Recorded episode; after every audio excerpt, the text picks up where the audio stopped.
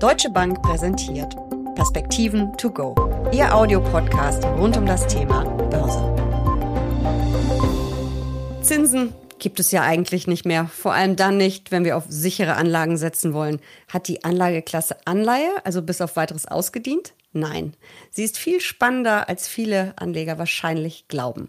Über Renditeanstiege, Zinskurven und Inflationserwartungen sprechen wir in der aktuellen Ausgabe der Perspektiven to go. Wir, das sind Dirk Steffen, Leiter Kapitalmarktstrategie der Deutschen Bank und ich, Jessica Schwarzer, Finanzjournalistin. Und damit herzlich willkommen. Dirk, mal ganz ehrlich, wie spannend oder vielleicht doch langweilig sind Anleihen? Oh, das ist jetzt eine sehr gemeine Frage. Ich war früher mal Rentenmarktspezialist. Ich fand das natürlich immer super spannend.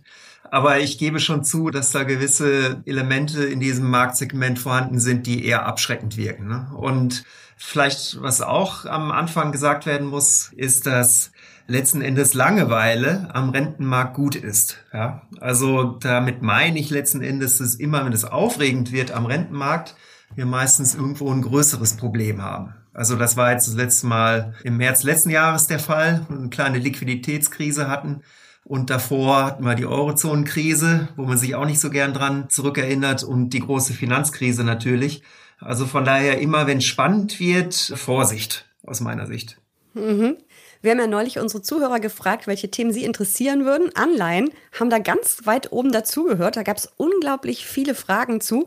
Eine kam gleich mehrfach warum Anleihen in Zeiten von Null- und Niedrigzinsen überhaupt noch kaufen. Warum in die Anlageklasse investieren? Ein bisschen hast du es gerade ja schon angedeutet. Ja, gute Frage. Ne? Also als Kleinanleger oder als Privatanleger muss man ja nicht an den Rentenmärkten aktiv werden. Das ist schon mal ganz gut so, um es mal so zu formulieren. Allerdings sind wir natürlich alle irgendwie investiert über unsere Versicherungen, über private Pensionsvorsorge beispielsweise und ähnliches. Bei Stiftungen sieht's ja auch so aus. Also es gibt einfach diese institutionellen Anleger, wie man immer so schön sagt, wo man denkt, ähm, ja, die sind alle investiert, die müssen investiert sein, aus regulatorischen Gründen natürlich auch. Und es wäre, glaube ich, falsch dann zu sagen, es betrifft mich irgendwie nicht, weil es natürlich uns alle betrifft, wenn auch nicht so direkt im Portfolio. Ne? Also von daher Anleihen ja, sehr interessant und eben auch sehr, sehr wichtig als Thema. Du hast es ja vorhin schon angedeutet, immer dann, wenn wirklich was los ist am Anleihenmarkt, dann äh, ist auch leider so irgendwie was los und das ist nicht immer unbedingt gut.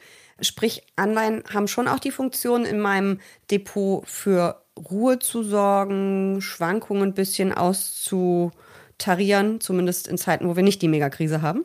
Ja, hätte man gedacht. Ne? Und das ist aber jetzt ein weiterer Punkt, der uns beschäftigen wird, weil wir tatsächlich, auch wenn das nicht so aufgefallen ist, vielleicht in den letzten zehn Jahren, hatten wir eigentlich einen ganz guten Portfolio-Effekt zwischen Anleihen und Aktien im Portfolio. Also man hat einen relativ schönen Gegenlauf. Also immer wenn es halt nicht so gut lief, wirtschaftlich gesehen beispielsweise, sind die Zinsen eher gefallen. Das heißt natürlich dann im Umkehrschluss, dass die Anleihekurse gestiegen sind. Und die Aktienmärkte kommen ja dann erfahrungsgemäß nicht so von der Stelle, wenn wir auch eine Wachstumsschwäche haben und ähnliches. Und dieser Gegenlauf letzten Endes von diesen zwei wichtigsten Anlageklassen der Welt war natürlich für ein ausgewogenes Portfolio klasse. Jetzt dreht das aber seit ein paar Monaten. Da hatten wir auch schon mal drüber gesprochen. Und jetzt wird zunehmend ein Zinsanstieg auch mal als Problem für den Aktienmarkt gesehen. Und deswegen ist jetzt nach vorne blickend äh, sogar noch komplizierter geworden. Und selbst diese Absicherungsfunktion im Depot ist wahrscheinlich nicht mehr so gegeben in den nächsten Jahren. Im Rückspiegel ja, in den nächsten Jahren aus meiner Sicht nicht. Hm, es ist ja mal ein bisschen kompliziert, wie sich das berechnet. Du hast jetzt gerade das Wort Zinsanstieg gesagt wir müssen ja eigentlich sagen, Renditeanstieg, weil die Zinsen sind ja weiterhin negativ oder zumindest mini gering. Ich habe selber in meinem Depot auch ETFs, also Indexfonds auf Anleiheindizes und habe damit eigentlich in den vergangenen Jahren ganz gute Kursgewinne gemacht, obwohl es ja angeblich keine Zinsen mehr gibt und viele glauben, Anleihen brauche ich nicht mehr, Anleihen bringen mir nichts mehr. Erklär doch bitte noch mal genau, wie das funktioniert mit der Rendite, wie das funktioniert mit Kurs, mit Zinscoupon etc. pp wie viel Zeit wollen wir uns denn nehmen? Den ganzen Abend oder nur? Also letzten Endes ist das ja verständlich. Man denkt, hey toll, die Zinsen steigen, das muss ja gut sein für mich, weil ich dann natürlich mehr bekomme und so. Und das ist genau richtig, wenn man noch keine Anleihen hat. Für diejenigen, die schon Anleihen besitzen, ist es ein Problem, weil halt der Weg nach oben, also der Renditeanstieg letzten Endes dazu führt, dass man erstmal Kursverluste hat bei den Anleihen, die schon ausgegeben worden sind. Ist ja auch logisch, weil wenn man jetzt beispielsweise eine Anleihe hat, äh, die gibt's ja eigentlich kaum noch, die mit einem Prozent verzinst wird, kriegt man einen Euro ausgezahlt auf 100 Euro jedes Jahr beispielsweise. Und wenn man dann aber nach dem Zinsanstieg dann auf einmal anderthalb oder zwei Euro bekommt, dann muss sich natürlich diese Verzinsung dieser bereits ausgegebenen Anleihe anpassen an den Markt. Also da müssen dann auch zwei Prozent dabei rauskommen, obwohl nur ein Euro Coupon bezahlt wird. Wie funktioniert das? Man hat einen Kursverlust letzten Endes, ja, also die Anleihe wird weniger wert.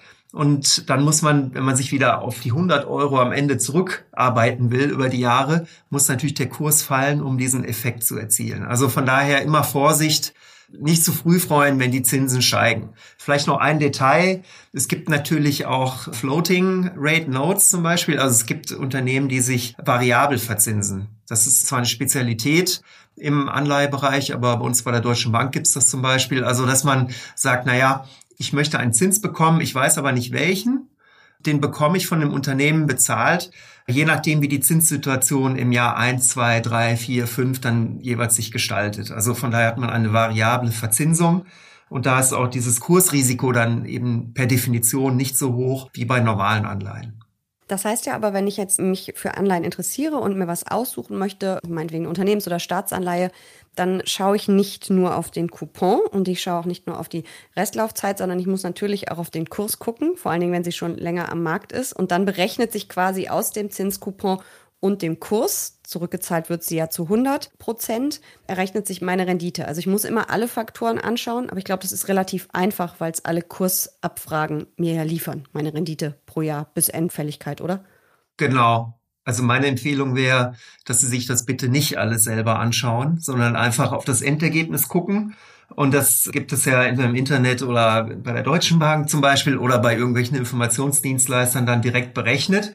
Und wenn ich mir das so anschaue, haben wir jetzt halt aktuell, wenn man jetzt den Gesamtmarkt mal nimmt, wir reden ja oft über die Zehnjährigen, ja, aber wenn man jetzt mal den Gesamtmarkt anschaut, bei US-Staatsanleihen bekommt man jetzt aktuell 0,9 Prozent. In Deutschland sind es minus 0,35 Prozent aktuell. Wenn man sagt, boah, ich bin aber mutig. Aber wir nähern uns der Nulllinie. Ja, also wie gesagt, das ist der Gesamtmarkt. Ne? Also die Zehnjährige ist ja schon ein bisschen näher dran mit minus 0,2. Toll, hurra. Mhm. Aber es reicht natürlich noch lange nicht. Wenn man dann super mutig ist und in der Eurozone sagt, ich will aber auch Italien, Spanien, Portugal und so mit dabei haben, dann kriegt man aktuell für europäische, also Euro, Regierungs- bzw. Staatsanleihen 0,08 Prozent und zwar positiv. Juhu. Das ist doch mal eine gute Nachricht, oder? Aber es ist natürlich immer noch mickrig. Ich muss also noch stärker quasi ins Risiko gehen, um überhaupt Renditen zu bekommen. Das war natürlich auch eine Frage, die viele interessiert hat. Wo gibt's Rendite? Und wie gefährlich wird's dann? Ja, dann machen wir das doch mal gemeinsam. Machen wir einen Spaziergang durch die Renditelandschaft. Wenn man jetzt in der Eurozone bleibt, dann können wir uns mit äh, Investment Grade Unternehmensanleihen, also super sicher. Ja, genau, hohe Bonität, gute Qualität in der Eurozone schon auf fast 0,4 Prozent hocharbeiten. Also plus sogar 0,4. Aber Vorsicht, das ist nicht mehr nur Deutschland. Also da kriegt man schon die komplette Eurozone dann. Ist ja auch momentan interessant, finde ich, weil die EZB ja da mithilft und dafür sorgt, dass es hier nicht ganz so viele Schwankungen mehr gibt. Also inklusive Peripherie. Und wenn ich so richtig mutig bin, dann könnte man ja vielleicht auch mal über Schwellenländer nachdenken. Da gab es auch eine spannende Frage zu. Ähm, da gibt es ja Anleihen hart in Lokalwährungen und welche da attraktiver sind. Wobei attraktiv heißt ja mehr Risiko, weil eben mehr Rendite. Ne? Ja, keine Frage. Also wir haben da letzten Endes drei größere Gruppen bei den Emerging Markets, bei den Schwellenländern. Und die Lokalwährungsanleihen, also das heißt dann also nicht in Euro oder in US-Dollar begebene Anleihen, beispielsweise in Lira oder in brasilianischen Real und so weiter, begebene Anleihen.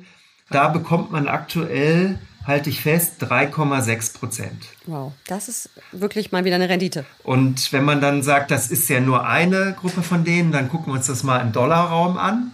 Da liegen wir bei Staatsanleihen schon bei 4,3 Prozent, aber in Dollar wohlgemerkt.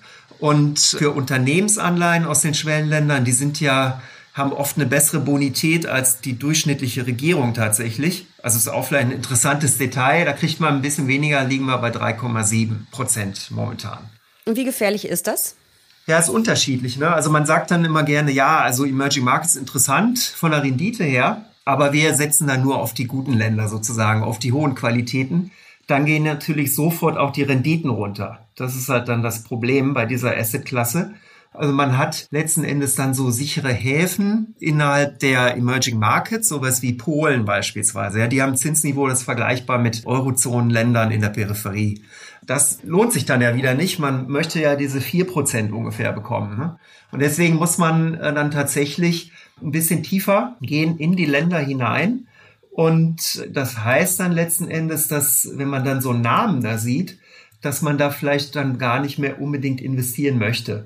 Das ist das Problem an dieser Anlageklasse. Aber wenn wir jetzt bei den Lokalwährungen beispielsweise bleiben, hätte ich fast gesagt, so was Sicheres ist sowas wie China. Da kriegt man knapp unter drei Prozent momentan. Dann innerhalb von Asien wird es dann schon ein bisschen sportlicher bei Indonesien. Da kriegt man so sechs Prozent. Aber wie gesagt, das ist noch weit weg von zehn Prozent. Brasilien wissen wir, die haben ein Riesenproblem, nicht nur seit Covid. Die werden mit 7,5 Prozent aktuell verzinst und so knapp an die 10 ran kommt man schon mit Südafrika. Aber da wird es dann eben auch gefährlich, ein bisschen riskanter. Genau, aber das heißt, letzten Endes diese Zahl um die vier Prozent fällt natürlich nicht einfach so vom Himmel. Da sind natürlich dann einige Länder dabei, die zu dieser höheren Verzinsung führen. Und die langweiligen, wir hatten ja das als Einstiegsthema, also das, was man eigentlich will am Rentenmarkt, nämlich die Langeweile, die gibt es dann in Polen mit unter einem Prozent Verzinsung, innerhalb Asiens bei Malaysia unter drei beispielsweise und so weiter und so fort. Hier vielleicht das Lowlight oder Highlight, wenn man so will, auf der Verzinsungsseite bei den Lokalwährungsanleihen ist die Türkei mit knapp 18 Prozent. Aber die haben natürlich auch richtig Probleme. Da wird ja, glaube ich, auch ein Notenbankchef nach dem anderen ähm, geschasst. Inflation ist sehr hoch. Was macht denn überhaupt Inflation mit den Anleihemärkten, mit den Zinskurven? Ja, die Inflation ist in den Erwartungen der Marktteilnehmer schon da. Das schwankt natürlich im Wochentakt letzten Endes über zweieinhalb bis 2,7 Prozent ungefähr Inflation auf fünf bis zehn Jahre in den USA. Und das ist ein Problem, um es mal vorsichtig zu formulieren. Insbesondere, wenn wir uns über diese drei Prozent irgendwann mal drüber wagen. Also momentan sind wir ein bisschen abgeprallt. In den letzten zwei, drei Wochen hat sich das Inflationsthema ein bisschen entspannt. Ich befürchte aber, dass sich das äh, sehr bald zurückmelden wird. Und vielleicht nur um einen Datenpunkt zu nennen, das Chicago Geschäftsklima in den USA beispielsweise, das gibt es schon seit vielen, vielen Jahren. Das hatte letztens ein 70-Jahres-Hoch gebaut, ja. Und äh, da geht es ganz viel bei den Abfragen hauptsächlich um Lieferengpässe und ähnliches. Also die Lieferzeiten haben zugenommen und das wird sogar positiv gewertet letzten Endes beim Geschäftsklima, zumindest bei diesen Indizes, weil das darauf hindeutet, dass die Nachfrage extrem hoch ist. Also da könnten wir jetzt äh, unterschiedliche Indikatoren auch anschauen und fast überall ist die Geschichte die gleiche, ja. Also es gibt eine extrem hohe Nachfrage, sehr, sehr gut, zu gut gefüllte Auftragsbücher und Probleme, diese abzuarbeiten. Und wir haben natürlich über die Rohstoffe und über Fachkräftemangel und ähnliches da tatsächlich ein Problem bei den Unternehmen, was aber aus meiner Sicht nach wie vor ein Luxusproblem ist. Und was macht das mit den Anleihemärkten, mit der Zinsentwicklung? ist unterschiedlich. Also wenn die Zinserwartungen noch weiter anziehen, ja, also sich über die drei Prozent hinauswagen und sich sonst nichts verändert, würden letzten Endes die Renditen steigen.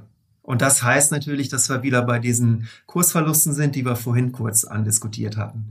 Es gibt natürlich Spezialformen, äh, beispielsweise inflationsindexierte Anleihen, die ja extra deswegen so aufgesetzt und konstruiert worden sind, wo man letzten Endes eine reale Verzinsung bekommt, also eine Grundverzinsung, wenn man so will, und dann jedes Jahr wird letzten Endes dann die Inflationsrate ausgezahlt. Das wäre eine Möglichkeit, sich dieses Themas zu nähern quasi eine Versicherung. Wie würdest du denn überhaupt einem Privatanleger empfehlen zu investieren?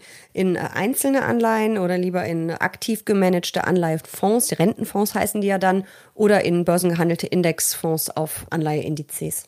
Also ich erzähle ja meinen Kunden schon seit Jahren, dass Renten zunehmend wie Aktien gemanagt werden müssen. Und das ist, glaube ich, neu, weil wir ja bis vor vielleicht fünf Jahren noch so in den Köpfen drin hatten, dass man Anleihen eher kauft und liegen lässt. Mhm. Buy and hold. Ja, genau. Und das ist einfach nicht mehr haltbar. Das war okay. Hier sind wir wieder beim Rückspiegel. Ja, in den letzten Jahren relativ gute Performance, weil halt die Zinsen letzten Endes gefallen sind und nicht gestiegen sind. Aber nach vorne blickend muss man hier, glaube ich, sehr aktiv an den Rententeil des Portfolios rangehen. Und da geht es dann darum, wir hatten jetzt ein paar Beispiele genannt. Also welche Risiken nimmt man denn? Also das reine Zinsrisiko ist natürlich besonders in Reinkultur zu haben bei den Staatsanleihen. Das muss gemanagt werden. Dann das Ausfallrisiko ist der nächste Faktor, den man managen muss. Dann sind wir dann bei den Unternehmensanleihen und bei den Emerging Markets letzten Endes. Und dann haben wir natürlich, das haben wir jetzt so implizit mit angesprochen, das Währungsrisiko, was dann auch noch mit dazu gehört. Also man hat, glaube ich, da einen relativ komplexen Blumenstrauß an Möglichkeiten, was man natürlich dann auch teilweise absichern kann oder nicht. Ich glaube, das sind so Sachen, die tatsächlich dann für Privatanleger eher schwierig werden, ne? das komplett alleine durchzuziehen. Also lieber auf einen Profi setzen. Und ETFs sind keine gute Wahl? Also da ist es für mich auf den Rentenmärkten eindeutiger, warum tatsächlich Fondslösung und aktives Management, ähm, also wirklich aktive Gestaltung des Rentenportfolios sinnvoller sind. Da geht es dann um so Sachen wie New Issue Prämien beispielsweise. Also es sind ja illiquide Märkte letzten Endes und deswegen kann man hier, glaube ich, mehr Alpha generieren als im Aktienmarktbereich sogar. Also man hat, glaube ich, durch aktives Management hier durch die Natur der Rentenmärkte eine größere Chance, dass man über aktive Ansätze hier erfolgreicher wird. Letzte Frage, kurze Antwort. Gehören Anleihen noch immer in jedes Depot und funktionieren sie noch als sicherer Hafen oder zumindest als Ruhekissen? Also ich finde nicht, dass sie in jedes Depot gehören. Tatsächlich sagt es jetzt einfach mal so. Und da, wo es drin ist, da ist es meistens drin, um das Aktienrisiko ein Stück weit zu mitigieren. Und wenn wir jetzt noch mal ganz kurz darauf zurückkommen, was wir eingangs gesagt hatten, ist es ja möglich, dass die nächsten Jahre durch eine Marktphase gekennzeichnet sein werden, wo eben dieser Absicherungseffekt von Renten nicht mehr gegeben ist. Und deswegen muss man da einfach dranbleiben. Und diesen Rententeil, wenn er teilweise höher ist, in Mischfonds beispielsweise, muss genauso aktiv gemanagt werden wie der Aktienteil. Wunderbar. Ich habe ganz viel gelernt über die Rentenmärkte. Ich wusste auch gar nicht, dass du genau daher kommst. Wunderbar. Vielen Dank für diese Perspektiven. To go. Sehr gerne.